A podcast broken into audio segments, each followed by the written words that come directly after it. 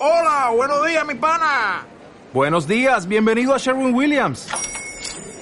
¡Ey! ¿Qué onda, compadre? ¿Qué onda? Ya tengo lista la pintura que ordenaste en el ProPlus app. Con más de 6.000 representantes en nuestras tiendas listos para atenderte en tu idioma y beneficios para contratistas que encontrarás en aliadopro.com. En Sherwin Williams somos el aliado del PRO.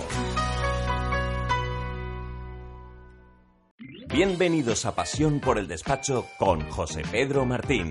Estamos muy felices de que estés aquí. Prepárate para mejorar tu despacho con procesos y tecnología. Este podcast va dirigido para todos aquellos que os dedicáis al outsourcing contable, a ayudar a vuestros clientes con las contabilidades, presentación de impuestos. Y quería compartir con vosotros una idea sobre la cual estoy dando muchas vueltas y creo que puede tener mucho sentido. Y es la siguiente. Cuando llega un cliente nuevo al despacho, pues normalmente nadie le ofrece eh, un servicio personalizado de hacer un pérdidas y ganancias a medida para el cliente. Me explico. Supongamos un cliente que es un restaurante. A él no le importa el pérdidas y ganancias de acuerdo al plan general contable. Al cliente lo que le interesa es agrupar ciertas facturas bajo una serie de parámetros o etiquetas. Imaginemos, pues sabe lo que se ha gastado en lavandería, sabe lo que se ha gastado en compra de mm, bebidas, en comida, en desratización, en diferentes partidas, ¿verdad?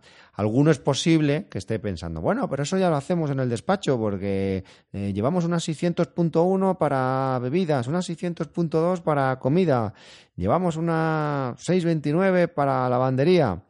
No me refiero tanto a eso, sino a agrupar, a crear eh, fases donde a su vez van a estar esas partidas o esas cuentas contables.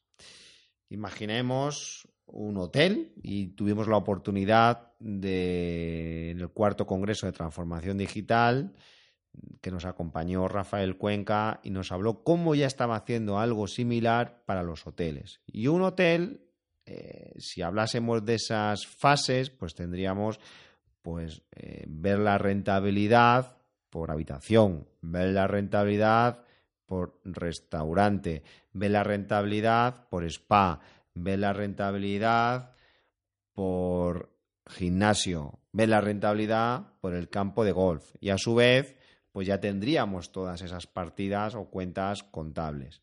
Si además de personalizarle el pérdidas y ganancias ah, como una opción, como algo que se podría presupuestar de una forma individualizada, lo acompañamos con unos grafiquitos sencillos o más complejo, y, ahí ya veíamos como algunos ya lo están haciendo con el Power BI, puede ser un valor añadido muy interesante. Y además, yo a esto le añadiría que si trabajáis con un portal del cliente, y aquí lanzo una idea para aquellos que han desarrollado portal del cliente, que pudiese ver ese pérdidas y ganancias que previamente hemos diseñado a medida.